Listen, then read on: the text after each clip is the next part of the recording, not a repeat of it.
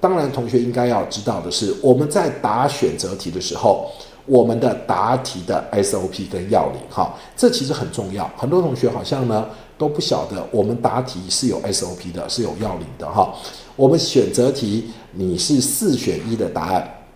四选一的答案啊、哦，没有复选题。好，那我们怎么去答题呢？我们有五个基本步骤哈。那这五个基本步骤，第一个是审题。好，同时什么叫审题？就是你很快的把题目看过，只要你把。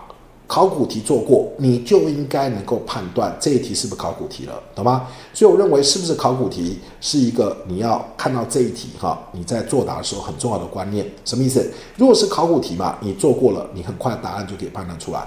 如果你感觉这一题啊以前没做过，那叫非考古题，是不是？那你可能在作答上速度要慢一点哈。还有审题要做什么呢？到底这一题出自于我们行政学整个知识地图的哪一部分？比如说我们分成。四大领域，六大单元，对不对？那到底这一题是出在哪一个领域，哪个单元？你一定要先确定哈，知道呢？那个题目是出在哪一个？你可以把它想成一个书架，这个题目是出在哪一个书架上的 file 夹里面？你再去想它里面会有哪些可能内容，好不好？好，然后呢，再来第二个步骤呢，很多同学都不做这个步骤，就是你要把关键字圈出来，就每一个选择题一定有关键字。关键字呢，可能包含了这个题目它在考哪一个主题，哪一个理论，还有呢，它题目可能问你何者为非，何者为是，对不对啊？层次高到低的排列，那个一定要打圈。那为什么请同学把它圈起来呢？一方面提醒你他在问什么，另一方面呢，你在考完了选择题后，你在复习的时候，你在啊不是在检查的时候，不是复习，在检查的时候呢，你可以很快看到。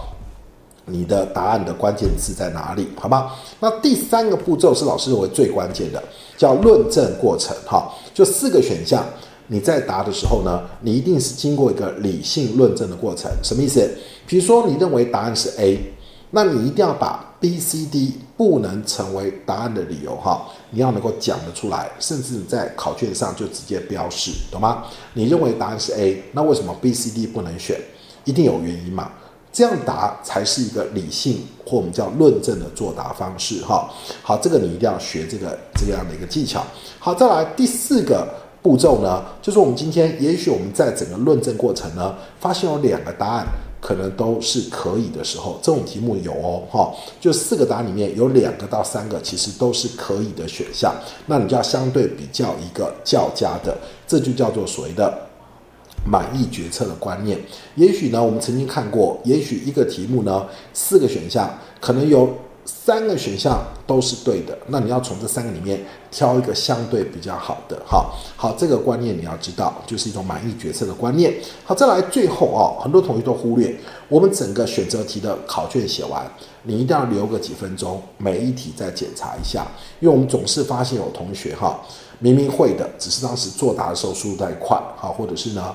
啊，可能呢，以为那是一个考古题，哈，就没有呢把那个答案做很好的一个啊选择了啊，明明会的，他最后错了。可是这个在检查的阶段是可以检查出来的。好，这就是五个答题的要领跟步骤，你参考一下。好，那最后是我们今天啊这个讲座的重点哈，我们根据这两三年选择题的命题趋势，我发现啊，大概有一半是考古题。好不好？那另外一半呢，就是所谓的新题库。各位，你参加选择题的考试，那个题库怎么来的？题库就是由考选部呢会去找这些知名权威的大学教授，他们去出题，然后呢建立题库哈。那到了考前呢，再由命题委员呢从那个题库，可能里面是几千题、上万题啊，从里面去抽。他认为应该要考的题目，从里面去选，从里面去抽题目出来。所以呢，我们这边给同学的这一个主题叫做“行政学选择命题新趋势”，指的就是新题库。我们根据呢新题库，就是你看到这个题目是没考过的，我们叫新题库啊，叫新题库啊。那这新题库里面呢，很明显的有五个趋势。好，老师观察，只要是非考古题哈。只要这一题没有考过，我们就要非考古题。那这非考古题的新趋势一共有五个，这就是各位决胜的关键，因为考古题本来就不能错嘛，对不对？考古题本来就要全对，所以呢，各位呢，你会比别人强，就是强在这里哈，强在这种新题库的一个命题了。那新题库的方向一共有五个方向。好，第一个方向呢，啊，就是呢，老师我们这边帮你列出来了。第一个方向，第一个趋势很简单，叫考古题的变形，这也是最多的。就明明这个题目呢，其实看起来好像非考古题，实际上类似的题目有考过，好，类似的题目考过哦。他把以前的考古题再重新的排列组合一下，好不好？好，所以呢，老师呢，针对这五个趋势，我每一个趋势都列了三题，每一个趋势列了三题，哈。好，那我们每一个趋势呢，就讲个一两题啊，让同学参考。比如说，各位看到的是第一个趋势，叫考古题的变形嘛，是不是？好，那各位，你们看到第二题啊？第二题那个期望理论啊，就是弗洛姆提出的一个激励过程论。这一题常常考选择。那以前的考法是考同学那个公式，对不对啊？就是弗洛姆的激励论，它有个公式，N 等于一乘 V 乘 I，或者考你这个理论本身有三个理论要点，对不对？考你懂不懂那三个要点，还有 E V I 怎么解释？那可是呢，我们新一代的新题库呢，他希望呢同学。能够融会贯通啊，所以他就会把针对过去考过的弗洛姆题目啊，他换句话说再考，对不对？所以呢，这一题换句话说再考，他考的是什么？弗洛姆理理论就是强调激励是一个心理过程。那这个心理过程一定有个顺序，这个顺序呢，如果同学你懂这个理论，你顺序一定会。什么叫弗洛姆的期望理论？就是一个人他激励的心理过程是什么？你的努力有没有可能？产生绩效，这第一个心理过程。第二个是什么？一旦绩效产生，你能不能得到正向的报酬期望值？再第三个，报酬带来的结果是不是你期望的？是不是有吸引力？是不是？所以呢，根据这样的一个理论原理呢，它是就是一个顺序。所以答案呢，这一题是 E P O。为什么？同学那个 E 就是你的努力与否，好不好？一个人会不会产生激励？第一个就他的努力有没有可能产生绩效？这第一个心理过程，对不对？第二个心理过程什么？当我有了绩效以后，我会不会得到正向的报酬？对不对？正向报酬。再来，这个报酬是不是有吸引力？是不是有吸引力？哈，所以他实际上考了三个变数的排列，其实应该再加一个叫吸引力。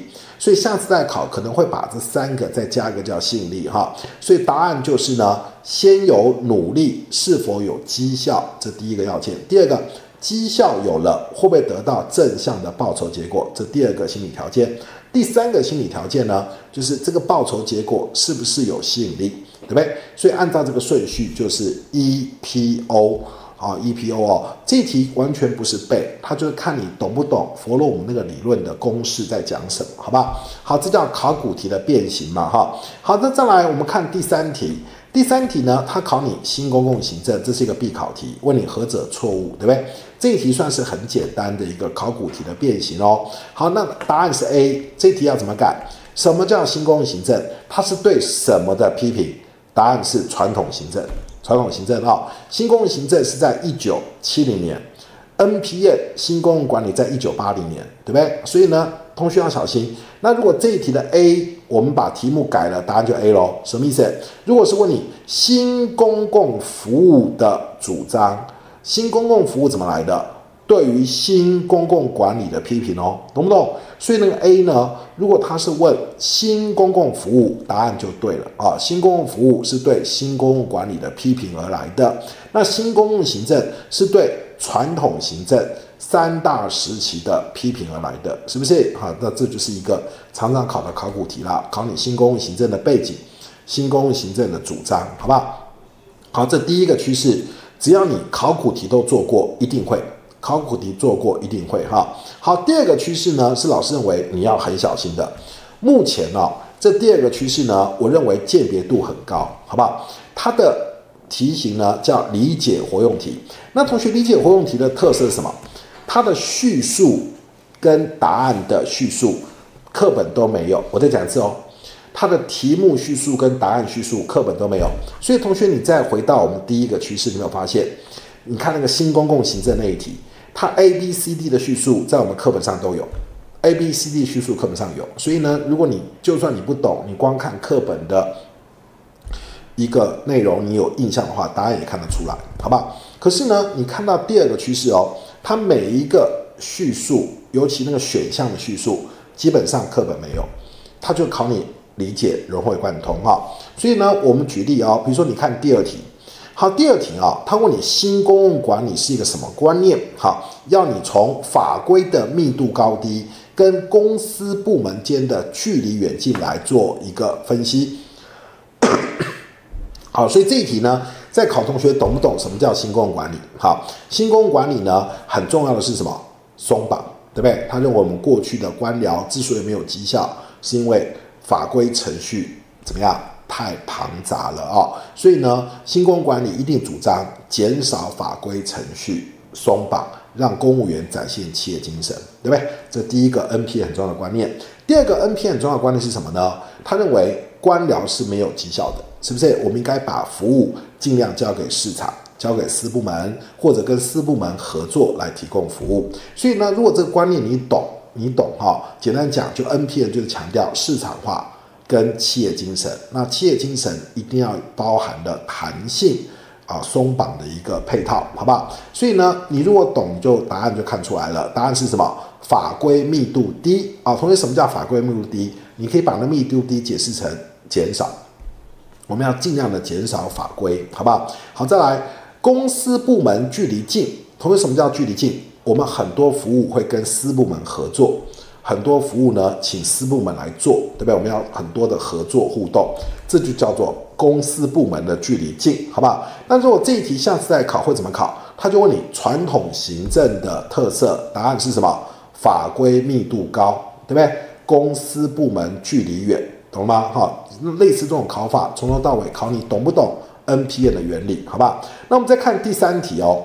第三题我认为出的很棒，这是这一次地特的考题，哈，就是刚考过的地特的考题啊。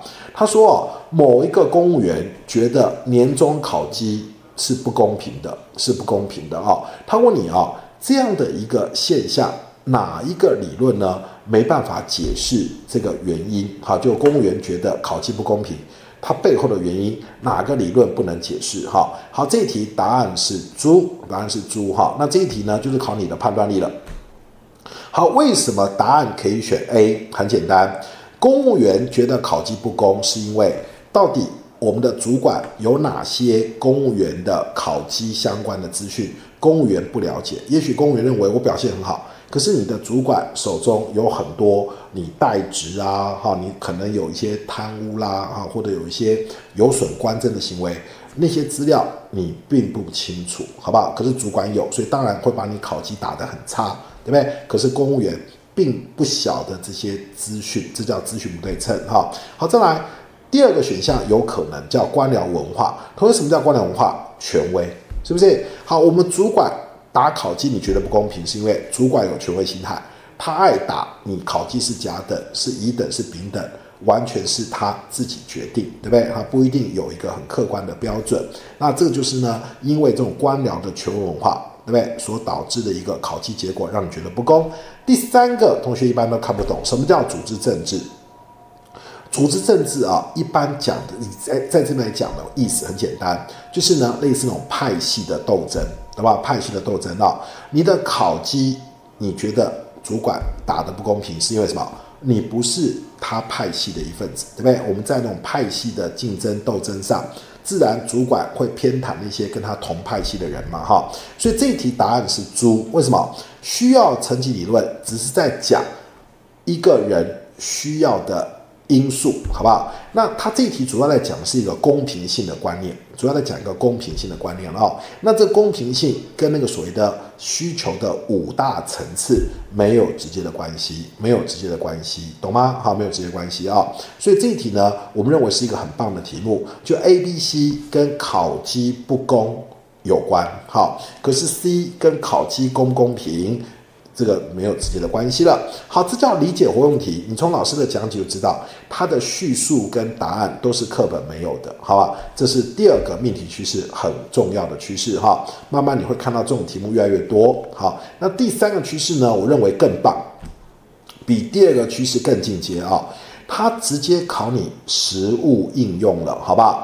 其实我们今天读行政学，哈，很多同学认为我们国考行政学都是考理论，其实这个观念是错的。我们考行政学的目的是为了你未来从事职业生涯二三十年，你要把我们上课教的用在你的实务的公务推行上，好不好？不是纯粹为了考试而已哈，我们如果教的东西，你未来的实务工作其实是用得到，用得到哈。所以呢，我们来看啊，因为这三题都出得很棒，我们三题都讲。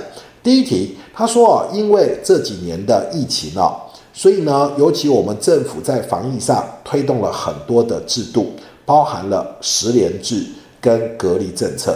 那同学你注意哦，这个十联制就是我们去扫那个 QR code 啊，政府要知道。你去过哪里？是不是啊？看看呢，附近是不是有相关的染疫者，可能会传播给你哈。好，那个隔离，同学懂？你染疫要隔离嘛？是不是？那请同学注意一下，这叫做管制政策，就是我们在防疫上推动了很多管制政策。那这种管制政策就会形成很多的争议。好，那因为争议呢，就会产生黑数。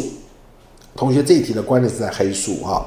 什么叫黑数？这个概念是来自于犯罪学嘛，是不是？我们平常啊，实际的犯罪率，好，实际的犯罪的情况，跟民众去报案一定有落差哈。实际呢，我们看到这个所谓的民众会去报案的一个件数，跟实际发生的犯罪件数一定有落差，那叫黑数啊。所以呢，他这一题就是在问你啊。公共政策在防疫上的黑数什么意思？像很多人他就没有去扫 QR code，对不对？好，不瞒各位说，老师我就是一个例子。好，像我从来不扫，为什么？因为我曾经有朋友很可怜哦，他只是去便利商店扫了一个 QR code，突然隔天就不让他去上班了。为什么？因为刚好那个时间有染疫者在里面，他就直接被隔离了，对不对？那他就觉得说这影响他生活太大。哈，像老师呢，我就觉得啊，这样子呢。有点呢，哈，那我们会影响到我们的正常生活，哈，所以像老师我就算是一个黑数，好不好？那隔离也有黑数，有没有？像老师也有朋友明明染疫了，他觉得就是轻症啊，他就在家里啊，他也没有通报，对不对？他也没有通报，是不是？所以呢，实际上我们染疫的黑数很多，懂吗？像我们现在根据我们政府的统计，大概有将近九百八十万人是有通报的，好不好？老师认为绝对不止。九百八十万人染疫了，哈，染疫的数字绝对超过九百八十万，那叫黑数，好不好？那他就问你啊，黑数的产生跟什么有关？这题出得很棒，答案一定是 C。为什么？叫政策顺服，哈，这个名词是什么意思呢？那个政策在讲执行，那个顺服在讲配合，是不是？就是我们政府推动隔离政策跟推动十连制，就是有一些标的对象他不愿意配合。这叫做政策顺服，是不是？哈，有些人就是不配合扫 QR code，有些人就是不配合染疫通报隔离啊，那就叫做黑数，是不是？那就有同学问说，老师，那为什么不能答 A？其实 A 有关哦。那 A 如果要是答案的话，是怎么出？就是政府对于这些黑数的产生，决定要严加处理。政府对于实联制。不愿意配合的民众跟隔离，哎，有人明明染疫了，他不隔离跑掉啊，跑掉哈。那我们政府呢，要严格的加以管理，严格的加以追踪。那这时候就不叫做政策顺服了，那叫议程设定。就针对黑数的产生，政府打算要积极处理了，好不好？好，那再来，同学，这题为什么不能答 B？什么叫政策终结？就是一个政策推动的终止，对不对？所以呢，政策终结可能会考在哪里？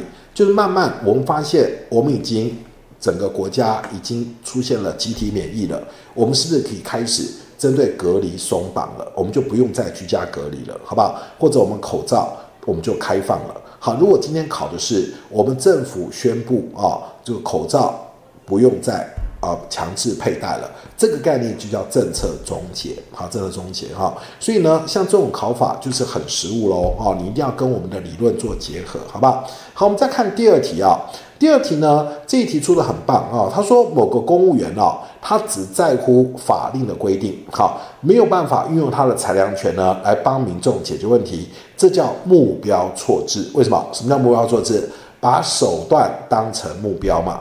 那个法规只是我们执行的手段，执行的手段，可是很多公务员会把法规的遵守当成工作目标，而忘记他的目标应该是为民众解决问题，为民众提供服务，这叫目标错置。好，目标错置。哈，这题就出得很棒。哈，好，那我们再看第三题哦。好，第三题呢，同学们要从题目看出来他在考什么？他考的是呢，类似我们讲的公私协力的观念，公私协力的观念，对不对？政府跟民间共同投入五 G 的相关的一个设备的应用，是不是五 G 的一个应用的一个推动？那这题目很典型的在考的是公私协力，可是它里面又涵盖了一个观念叫辅济关系，什么意思？经济部跟地方政府的结合啊，经济部是中央，跟地方政府来合作，这叫辅机关系啊。然后呢，经济部。跟民间业者一起来推动五 G 的应用服务，这叫公私协力。好，那再来，它也是一个跨域治理。什么叫跨域治理？跨域治理分成狭义跟广义。哈，狭义纯粹讲是政府内的行动者的跨域合作。那广义是什么？政府、市场、社群打破政府、市场、社群间的界限的合作。所以这一题有跨域治理的观念，它就是政府。跟民间的一种界限打破的合作，所以这也是跨域治理，这也是跨域治理，可它是广义的跨域治理啊。那这一题跟 A 无关。同为什么叫群众外包？那个群众指的是群众的智慧，群众的智慧。好，就我们我们借用群众的智慧来帮我们政府拟定一些方案。所以讲到群众外包，最好的例子是什么？就是我们政府积极推动的。公共政策网络参与平台，对不对？民众呢可以呢自发性的提出一些公共事务的一些计划啊，经过五千个民众以上的联署，我们政府部门就要回应，也许就会让这个案子成案。所以，我们借由群众的智慧来提出很多的行政计划，来提出很多一个新的方案，好吧？这叫群众外包。那这一题从头到尾并没有讲到什么群众。啊，提出一些新的政策的建议，啊，或群众提出一些新的政策的创建，哈，好，所以呢，它跟 A 无关，哈，所以呢，我们认为 A 这个答案很重要，它一定会跟我们政府积极推动的公共政策网络参与平台这样的一个设计有关，那它也跟我们教过的开放政府有关，也跟我们行政学教的叫做电子治理当中的公民协力治理有关。哈，其实群众外包会涉及到开放政府，涉及到公民协力治理，涉及到电子民主、电子治理的观念都有。哈，这个也是一个很重要的观念。好，所以呢，那同学你看完这个趋势，你有没有觉得它比我们上一个趋势？更进阶了，是不是？上个趋势只是考你，你对于理论你了解多少，好不好？那第三个命题性趋势呢？它已经把你的理论理解跟实务个案要你结合了，哈，这更进阶了，也是我们认为最应该考的一种命题方向。其实老师的期待是，以后行政学的选择题，包含申论题。都应该每一题都这样出才对，好，如果能够每一题都这样出，就能够考出一个公务员真正的能力、真正的实力啊！你不管是你的考啊，你的程度的实力，跟你未来你在工作上的胜任能力，用这种题目是考得出来的。好，这第三个趋势，